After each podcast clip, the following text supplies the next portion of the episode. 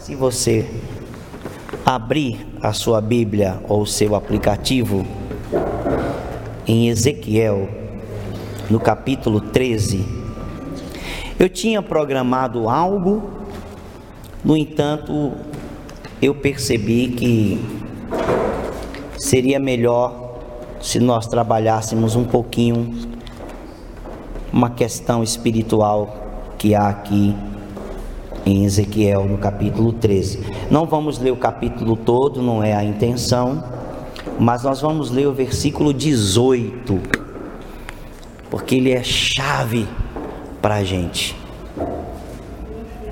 Cadê? Todos estão com a, com a escritura, com a Bíblia. Senta ao lado aí de alguém. Você precisa ler o versículo, por favor. Ezequiel 13.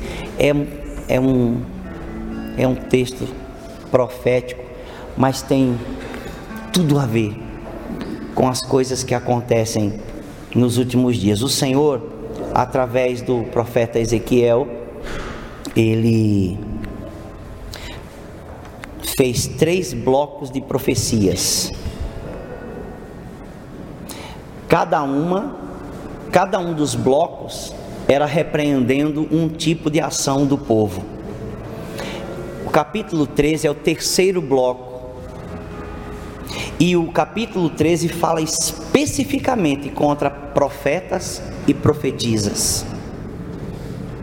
Porque ele, ele vem falando com autoridades do povo, os homens de Deus, autoridades do povo, o povo, autoridades do povo e depois os profetas, que são os últimos líderes, aqueles que estavam, que eram responsáveis para que a a palavra do Senhor fosse ministrada aos corações. Eu não estou entendendo. Eu estou gravando, né? Eu vou ter que cortar. Ok, versículo 18. Encontraram aí? Deixa eu só virar aqui. Deus repreende. É, é, o versículo 18 é a continuação do que Deus está fazendo. Ele começa a repreender os homens, profetas, homens, e aí ele muda. Depois que ele encerra de, de repreender os profetas homens, ele começa a repreender as profetisas, profetas mulheres. E é interessante porque as profetisas fazem pior do que os homens, não por serem mulheres, mas porque elas têm à disposição delas muito mais mecanismos para fazer as coisas erradas. E Deus vai chamar a atenção delas por isso, né? No versículo 18, na versão nossa, que eu tenho pedido para que vocês usem, que é a nova Almeida atualizada, os, os estudiosos chegaram ao consenso do que era o que era o texto antigo. O texto antigo dizia assim: é, que o Senhor, é, elas, elas coziam invólucros. E as pessoas não quando você lia isso, você não entendia. Cozer, elas é, costuravam invólucros. E o hebraico ficava difícil de entender. Os anos se passaram à medida que os estudos vão avançando, textos comparativos vão aparecendo, né? E a nova Almeida atualizada chegou ao entendimento que eu considero ser muito mais próximo da realidade e também mais perto de nós, até mesmo enquanto brasileiros.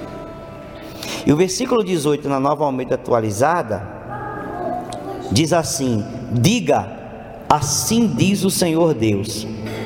Ai das que costuram fitinhas mágicas. Não dá. Ai das que costuram fitinhas mágicas para serem usadas em todas as articulações das mãos, e fazem véus para a cabeça de todo tamanho, para enredarem as pessoas. Eu gosto dessa versão. Vocês querem enredar a vida do meu povo para preservar a própria vida? Deus está perguntando. Nós não vamos adiantar nem para frente nem para trás aqui. Vamos ficar nesse ponto.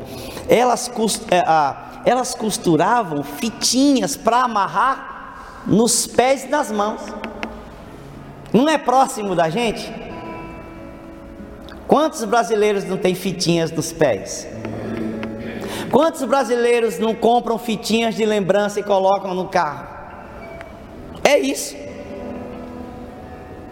Quantas pessoas não pegam aquela quantidade de fitinhas e colocam na placa do carro novo? Todo mundo já viu. E quantos de nós, eu já, não usaram a fitinha de uma entidade, de um espírito? Todos nós já usamos, ou pelo menos já vimos. Agora que era interessante, o que é, o que é isso? Eu vou ler aqui para vocês o que a arqueologia encontrou, o que é que a história diz que isso significava, né? Os as fitinhas, elas tinham encantos mágicos escritos nela, nelas. Orações, rezas, encantamentos, palavras mágicas. Escute isso. Com o suposto poder de mudar as situações não desejadas de seus clientes. Então essas mulheres, as antigas, essas mulheres, elas costuravam esses elementos, essas fitinhas, escreviam orações mágicas, rezas, encantos, e vendiam para as pessoas. Quem comprava dizia assim: Ó, eu preciso desse encantamento, dessa fitinha, vou, vou andar comigo no braço para mudar minha sorte em tal área. E a pessoa usava aquilo, e elas vendiam aquilo. E olha que interessante. Provavelmente as práticas daquelas mulheres foram copiadas da Babilônia. Escute. Onde era comum amarrar nós mágicos as partes diversas do corpo. Escute isso. Isso aqui é o histórico. As partes diversas do corpo. Ah, para curar doenças, assustar mal espíritos ou proteger o corpo dos clientes de qualquer ataque. Você já viu isso? Não, é parecido com o que acontece hoje? Os mais velhos é que sabem, é muito parecido, certo? Ataque natural ou sobrenatural, para se proteger do mal. As fitinhas dos encantamentos era para se proteger do mal. Escute, as profetisas feiticeiras também usavam véus para cobrir a cabeça e o rosto, a fim de acrescentarem uma aura de mistério para as pessoas, para a pessoa achar que ela tinha um mistério ali, não dava a ver o rosto. Você já viu isso em filme? Normalmente, quando se vai consultar alguém nos filmes, a pessoa está com, com um véu, ela está coberta com a cabeça, ela está cheia de coisas indumentárias. Escute isso. Acrescentar uma aura de mistério na sua pessoa. Com essas práticas tolas, elas enganavam seus clientes que contribuíam para o seu sustento material. Mas de fato, não havia nenhum mistério, pois aquelas mulheres eram caçadoras. Se você ler um pouco mais à frente, Deus está dizendo assim: vocês caçam o meu povo. Vocês estão caçando os homens para enganá-los. Deus não está dizendo Outra coisa a não ser dizendo, vocês estão cometendo essas sujeiras, essas imundícias para capturar o meu povo, mas para enganar eles, porque não tem nada no que vocês estão fazendo, não faz nada na vida deles, não tem poder nenhum esses amuletos, essas fitinhas, esses mistérios que vocês falam, não tem poder nenhum a não ser o poder de, de prender o meu povo no engano. Escuta.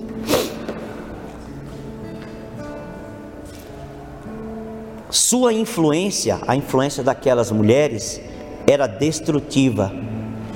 Seus conselhos falsos.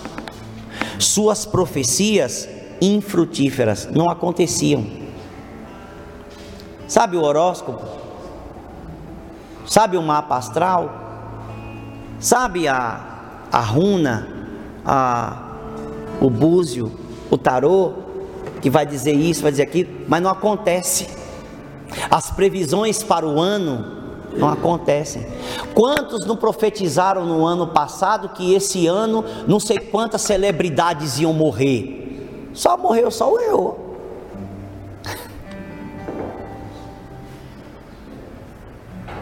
Cadê a quantidade de celebridades que iam morrer de acidente de avião, de não sei o que? Eu ouvi eles falarem.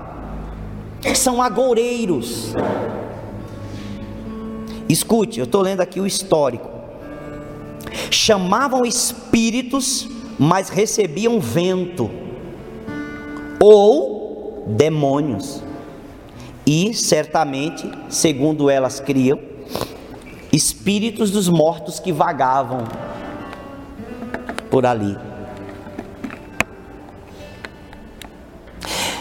Deus chega no versículo 18 e diz assim: Eis, no versículo 19, Deus diz assim: Eis que sou contra as fitinhas. Versículo 20: Eis que sou. No 19, vamos ler o 19. Leu? Abra sua Bíblia. Ezequiel 13. Olha o versículo 19: Vocês me profanaram no meio do meu povo por punhado de cevada e por pedaço de pão. Cá de comida. Para quê? Para matarem pessoas que não deviam morrer e para deixarem com vida aqueles que não deveriam viver.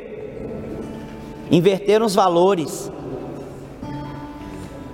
mentindo assim ao meu povo que escuta mentiras. Versículo 20: Portanto, assim diz o Senhor Deus: Eis que eu sou contra as fitinhas mágicas que vocês usam para enredar as pessoas como se fossem pássaros. Eu as arrancarei dos seus braços e deixarei livres aqueles que vocês enredaram como se fossem pássaros. O que Deus está dizendo para a gente orar? Deus está aqui revelando qual é a intenção de toda esta gama de magia que a gente vê aí fora. Na televisão, nas camisetas, nos nomes das empresas. Gente, é uma sexta-feira de oração, mas a gente precisa ter consciência. Quantos de nós não tomamos café, achamos a coisa mais linda do mundo, mais maravilhosa do mundo, tomar café no Starbucks? Sendo que aquele ser que está ali é pior do que uma sereia é, de, é um ser de duas caudas, é um outro ser mitológico do qual eu já falei, inclusive numa live no Instagram, com a bispa. Mas nós achamos bonito ter o copinho verde. Pagamos até mais caro pelo café da Starbucks. Mas nos conectamos com um ser espiritual que a gente não percebe. Ai, eu tenho Jesus. Apóstolo Paulo, em 2 Coríntios, no capítulo 10, diz assim: Eu não quero que vocês participem da mesa de Cristo, da ceia, da igreja, e participem também da mesa de demônios. Eu não quero vocês associados com isso, mas os cristãos têm uma mentalidade tão opaca, tão oca, tão vazia, que não consideram a realidade do mundo espiritual por meio dos objetos. Deixe-me lhe dizer uma coisa, não preciso mais nem ficar com Ezequiel aberto para a gente orar. Nós não entendemos, é duro às vezes você falar coisas óbvias. É duro você dizer para a pessoa: será que você não entende que o mundo espiritual só se conecta com o mundo físico através de objetos? Falo do mundo das trevas. Só se conecta através de um objeto. Não existe outra maneira. Quem veio de onde veio, da, das, das religiões, precisa de uma oferenda, de um objeto físico precisa de um patuá, de um objeto físico, precisa de um amuleto, de um objeto físico. O simbolismo por trás dos objetos físicos, das figuras, das imagens, o próprio Deus já havia dito isso, e no Novo Testamento, as cartas apostólicas, Paulo está dizendo assim: ó, isso não é para nós. Nós devemos nos afastar do que é trevas, do que é Belial, do que não é Cristo, do que não é luz. Porque a luz prevalece contra as trevas, mas imagine uma pessoa que é luz viver envolvido e tocando nas coisas das trevas. Uma coisa que eu perguntei há muito tempo atrás, o fato, essa, essa, eu estou vendo Tiago aqui, é, eu estou enxergando direito, né? Graças a Deus, né? Depois eu corto essa parte, o olhinho só Jesus na minha vida. É. Mas eu fiz uma pergunta, imaginemos, Pastor Emerson em Companhia Limitada, imaginemos que algo foi criado para ser usado pelas trevas. O fato de eu tocar naquela coisa santifica? Foi criado para ser usado pelos demônios. Aí agora estou dizendo, não, agora eu tenho Cristo, agora Cristo está comigo, eu vou usar. Então eu vou santificar. O que foi criado para ser usado pelas trevas, o Deus santifica? Onde está isso na Escritura? Ao contrário, Deus sempre mandou destruir sempre mandou destruir tudo que era usado. Gente, vocês não leram a carta de Judas antes de Apocalipse? Até a roupa contaminada pelo pecado deveria ser rejeitada. Não é porque é Velho Testamento ou é Novo Testamento, é uma orientação espiritual única. Tudo que pertence às trevas deve ser rejeitado por nós ou destruído se estiver em nosso poder. Por isso, quando a gente faz viagens, quando a gente faz férias, a gente precisa saber o que é que traz de lembrança. Porque a gente não compra qualquer coisa. Não é porque eu sou crente que eu como a carajé da baiana vestida de indumentária de mãe de santo. Porque o primeiro acarajé dela vai para o santo dela na praia, onde ela tiver, ela, ela oferece o primeiro. E tudo que é vendido ali é consagrado. E a palavra do Senhor diz que nós não devemos comer o que é consagrado aos ídolos. A gente deve comprar no mercado e não perguntar nada por causa da consciência. Comprar na feira, Paulo diz isso em 2 Coríntios 10. Comprar na feira, não perguntar nada por causa da consciência, mas ao chegar em casa, nós oramos pelos alimentos. Gente, não há um dia, uma manhã, uma tarde, uma noite. Vou ensinar isso aqui para vocês. Pela última vez, não há um dia, uma manhã, uma tarde, uma noite que eu saia de qualquer supermercado, mercadinho do lado, com a sacola na mão, que eu não diga santifica, quebra toda maldição, consagração, obra maligna nas trevas, santifica, limpa para o uso na minha casa, antes de eu entrar com qualquer comida com qualquer produto. Eu faço isso há mais de 20 anos, desde que eu aprendi, todo dia, qualquer hora. Se eu for, trouxer uma caixa de fósforo. Porque eu não sei o que fizeram, eu não sei quem são os donos, eu não sei a quem eles servem. Então, entendendo? Então eu não devo deixar de comprar, mas eu não devo perguntar. Ó, oh, isso aqui é consagrado? Isso aqui isso aqui pertence a algum demônio? Não devo perguntar isso, certo? Mas é um alimento, é fruto da terra, é alimento, eu não tenho que me preocupar com isso, certo? Produto industrializado, seja o que for, não tenho que me preocupar. Eu, às vezes eu me preocupo com o nome. O nome eu me preocupo. Quando eu vejo um nome que é um nome mais complicado, eu não compro. A pessoa me falou assim: ó, tem dois leites, tem três tipos de leite aqui. A pessoa me falou: o mais barato é o Santa Clara. O outro, o Hércules. Eu falei, e o outro? O outro é o Leco. Eu comprei o Leco. Porque eu nem ia comprar o mitológico. Eu não ia, mesmo que fosse mais barato, eu não vou comprar o Hércules e eu não vou comprar o Santa Clara. Por porque eu sei que existe uma. E eu tenho que ter, eu, ainda bem que tem as opções, Parmalat, não sei o que, Parará, tem as opções. Ah, mas é mais caro. Gente, então compra o pacotinho. Para você fazer. Mas assim, ou então não tem o que fazer, não tem opção, você é obrigado a comprar, você ora. Mas ora de verdade. Não precisa ungir, não pôr a mão ungida em cima dos alimentos, nada disso. Mas você ora, Senhor, santifica esses elementos. Santifica esses alimentos para o uso da minha casa. Sabe por quê? Às vezes passa mal sem saber. A criança que às vezes é desprotegida, que não tem a consciência do que está acontecendo, um filho, uma filha passa mal sem saber. Ah, acho que tem uma infecção, acho que tem uma. Não deve ser. Aí a gente corre para o médico, o médico enche de remédio e o problema era outro. Nem precisava passar por isso. Estão entendendo? O Senhor é, o Senhor é contra os amuletos. O Senhor é contra as imagens, o Senhor é contra as figuras. Em outras palavras, o Senhor é contra toda conexão espiritual com as trevas.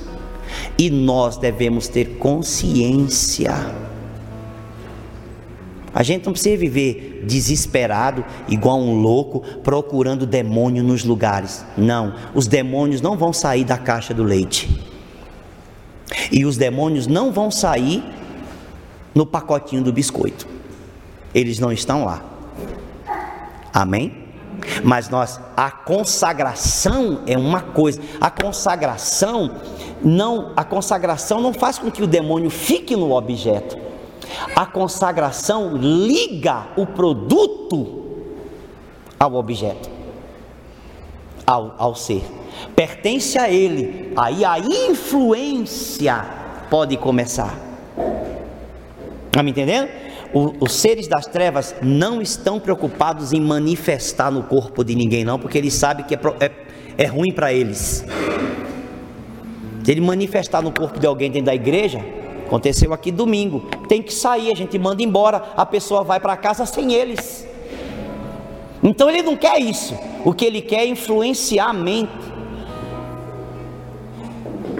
para aprender. O que Deus disse aqui, meu povo foi enredado. Gente, o pássaro, vou encerrar.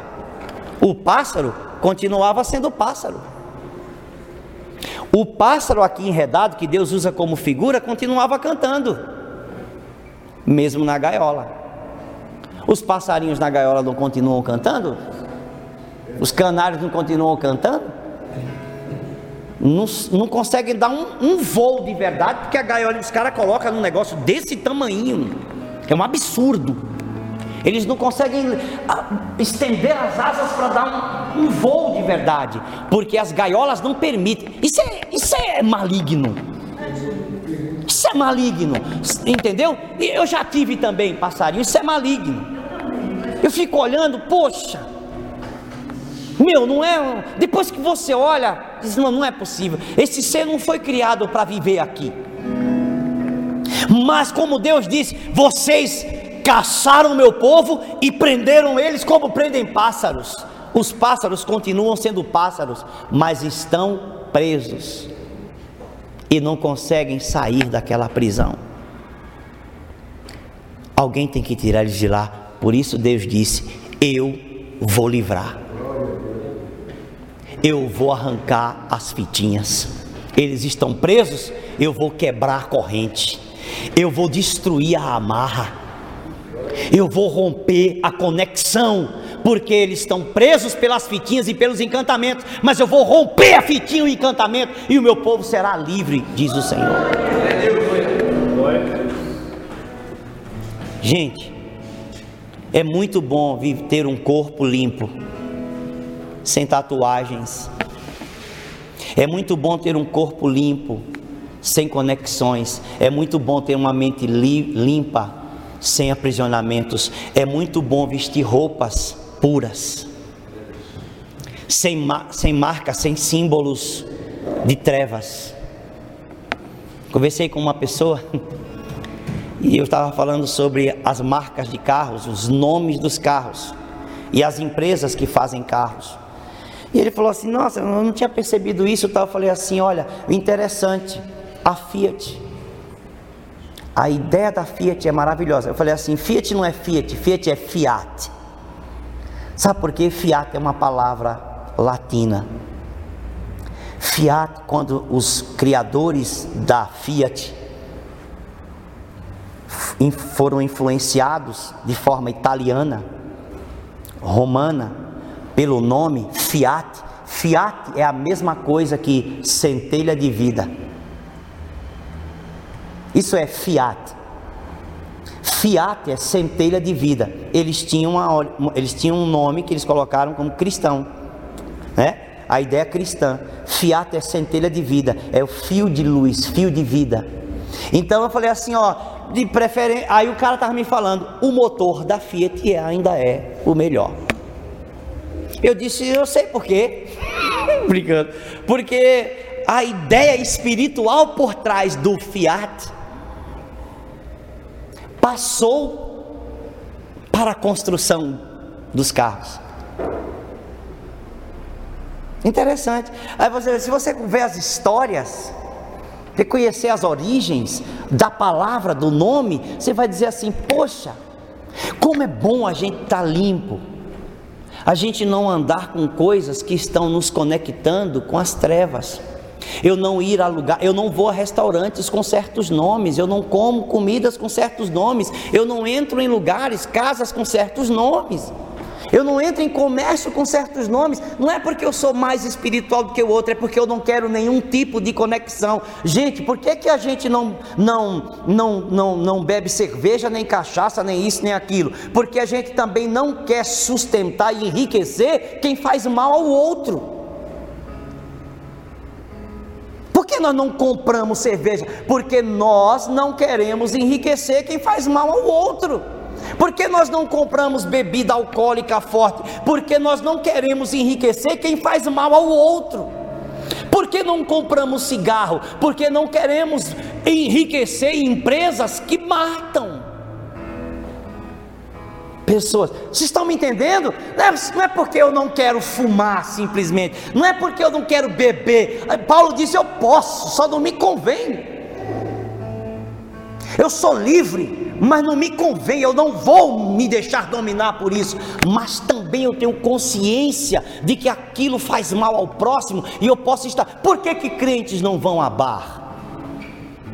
Não é porque é bar é porque o bar, esses lugares acabam trazendo destruição, bebida, eh, eh, trazendo separação, malignidade para os lares. Quem viveu em bar bebendo, andando de madrugada, como o pastor Joel pode dizer aqui, sabe, a esposa esperando em casa, o cara nunca chega, o dinheiro não aparece lá, o dinheiro da família é consumido e destruído na bebida.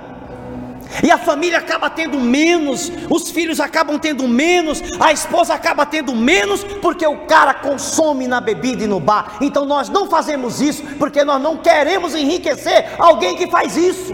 Oh, glória a Deus. É consciência. Amém. É consciência, não é porque eu acho bonito, porque eu acho espiritual, não é consciência.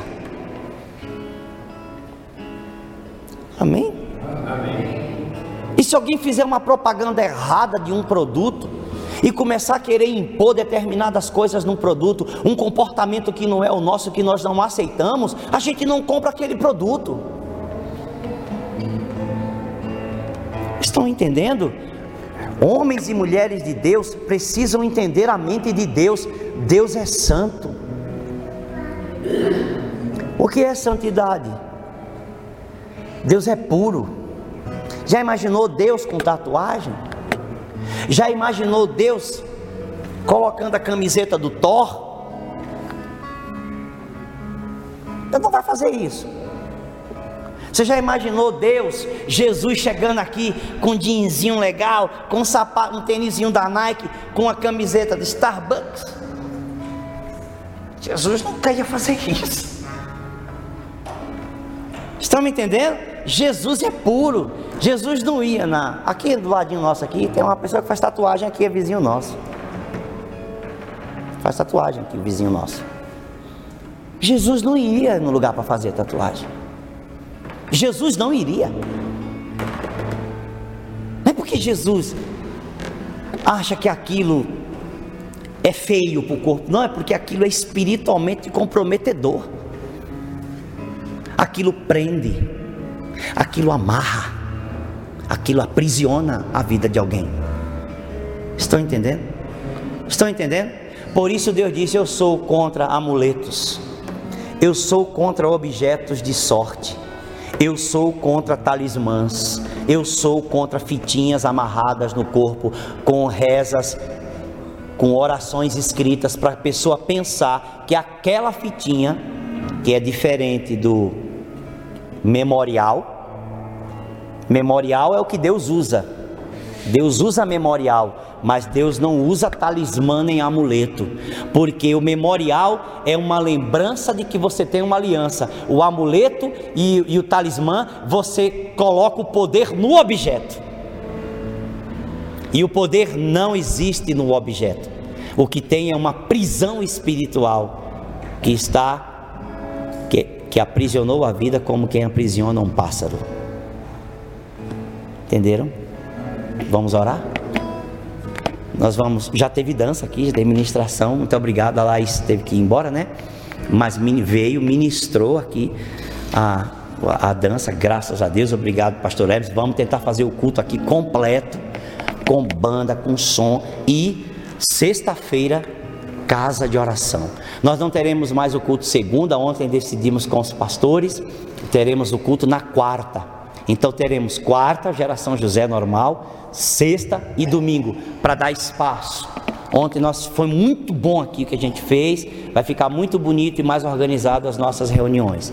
Quarta, não haverá mais nenhuma, nenhum outro tipo de reunião aqui, nem segunda, nem, nem quinta.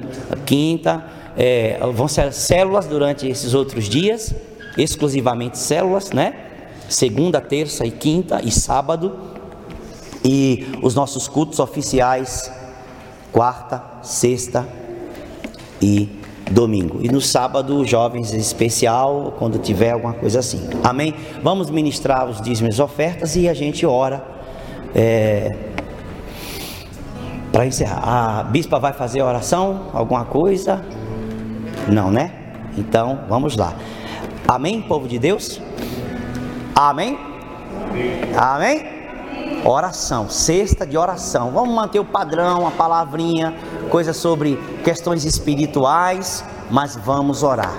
Já começamos, já fizemos dois períodos aqui de oração. Os jovens já fizeram um mais cedo. Nós começamos com outro. É orar. O meu envelope está aqui já, viu? Tá. Amém, povo de Deus. Amém, povo de Deus. Quarta-feira, então, hein? Geração José, dia de quarta.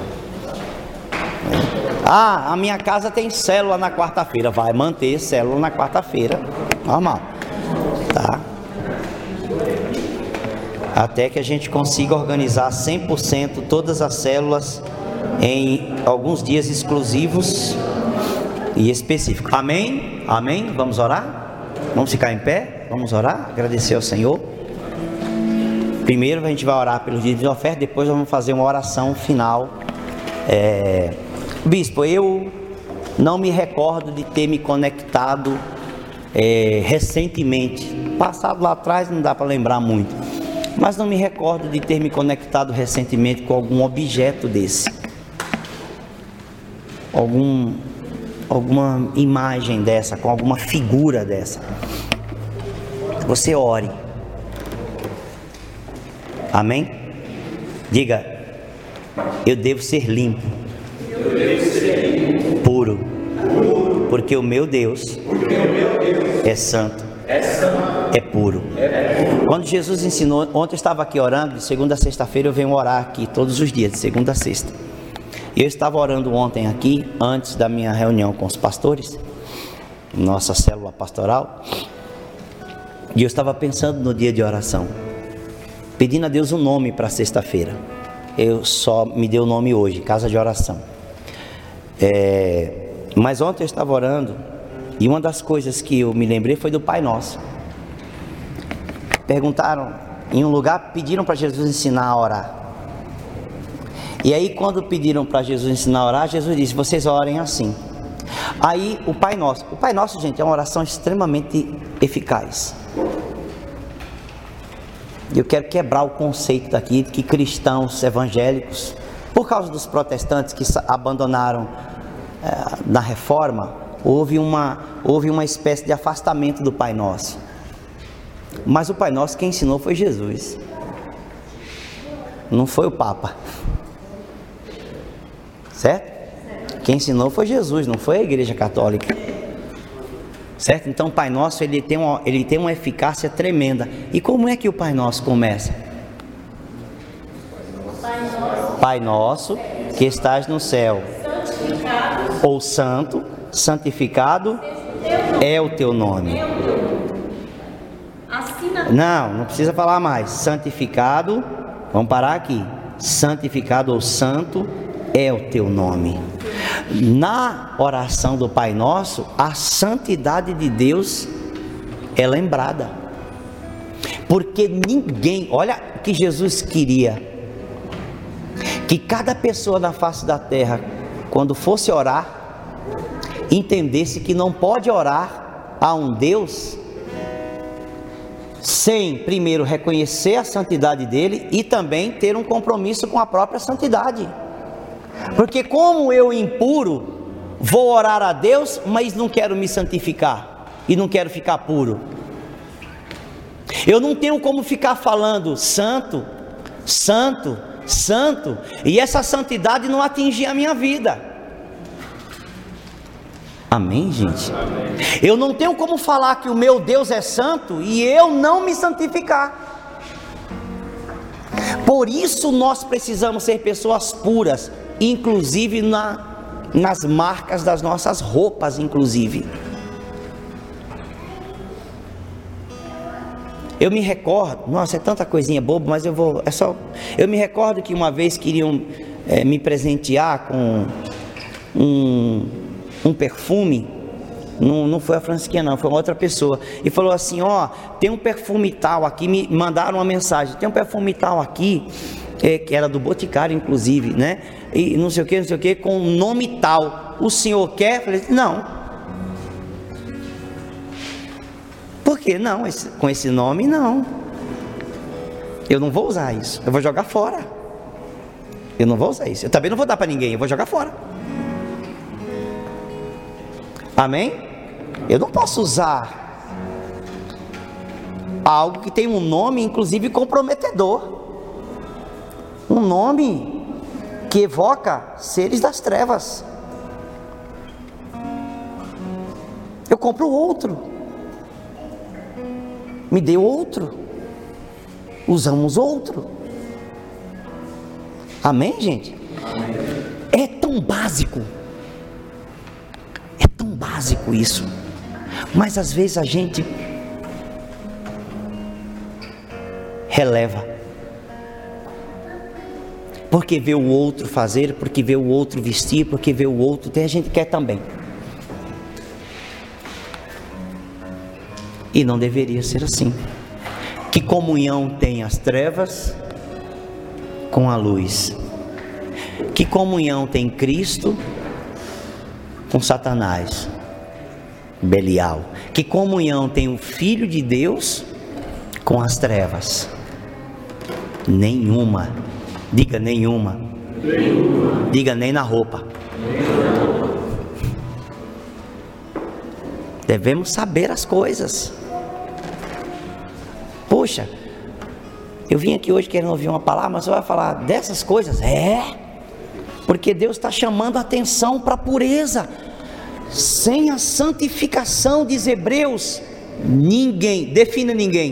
Ninguém sem a santificação, sem ser santo, sua vida, ninguém verá o Senhor.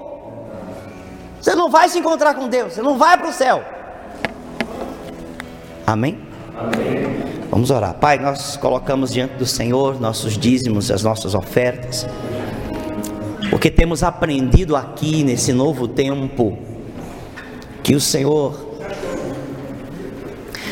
pode aceitar a oferta de alguém e rejeitar a pessoa. Nós temos também aprendido que o Senhor pode aceitar a pessoa e rejeitar a oferta.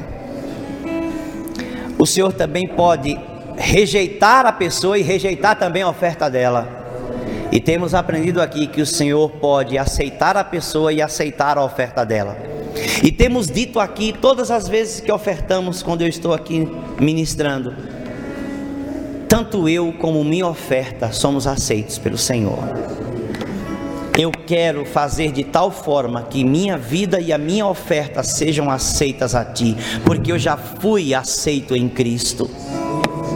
E eu tenho que manifestar essa aceitação em todas as áreas da minha vida, incluindo nos meus dízimos e nas minhas ofertas, porque a tua palavra diz que o Senhor ama. Ama, se isso não fosse importante, o apóstolo Paulo não teria escrito isso. O Senhor ama quem dá com alegria. E se o Senhor ama quem dá dinheiro com alegria, é porque isso é importante para o Senhor, porque senão esse texto não teria sido escrito. O Senhor ama quem dá dinheiro com alegria. Então, nós queremos ser aceitos. Dar, ofertar ao Senhor não é um peso.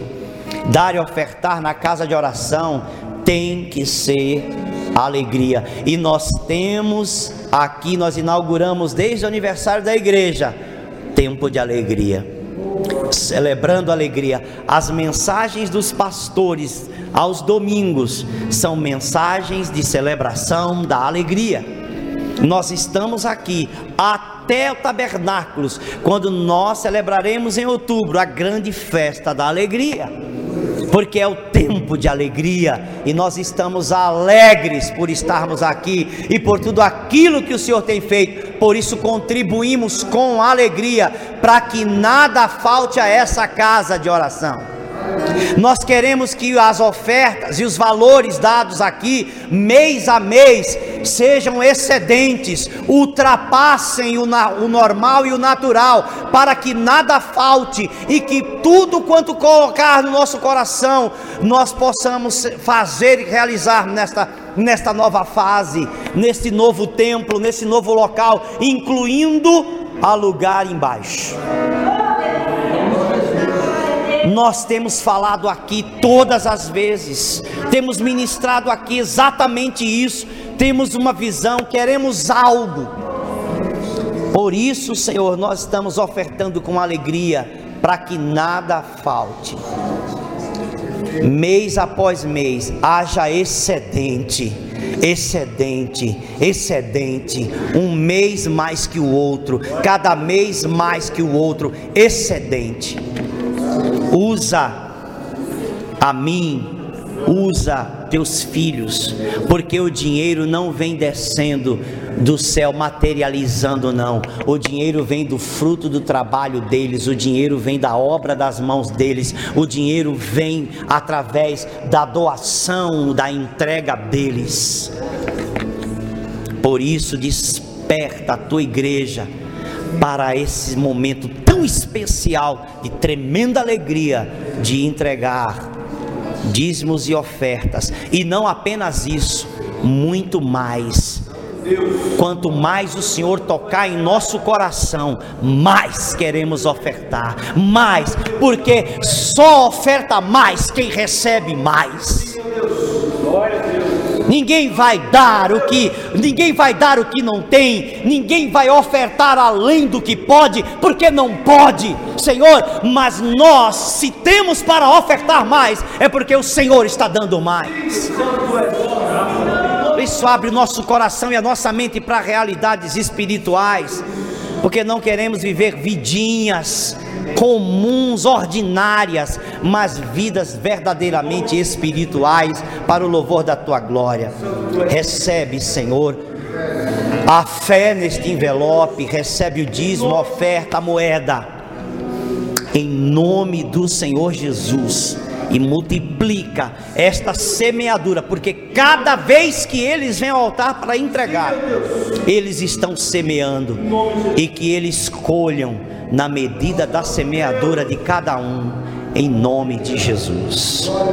Amém? Antes de fazermos a última oração, sai do seu lugar, entregue o seu envelope. Que canção é essa, pastor Emerson? Hum? Qual é? E qual? Rapaz, esse negócio aqui não quis desligar não nome de Deus.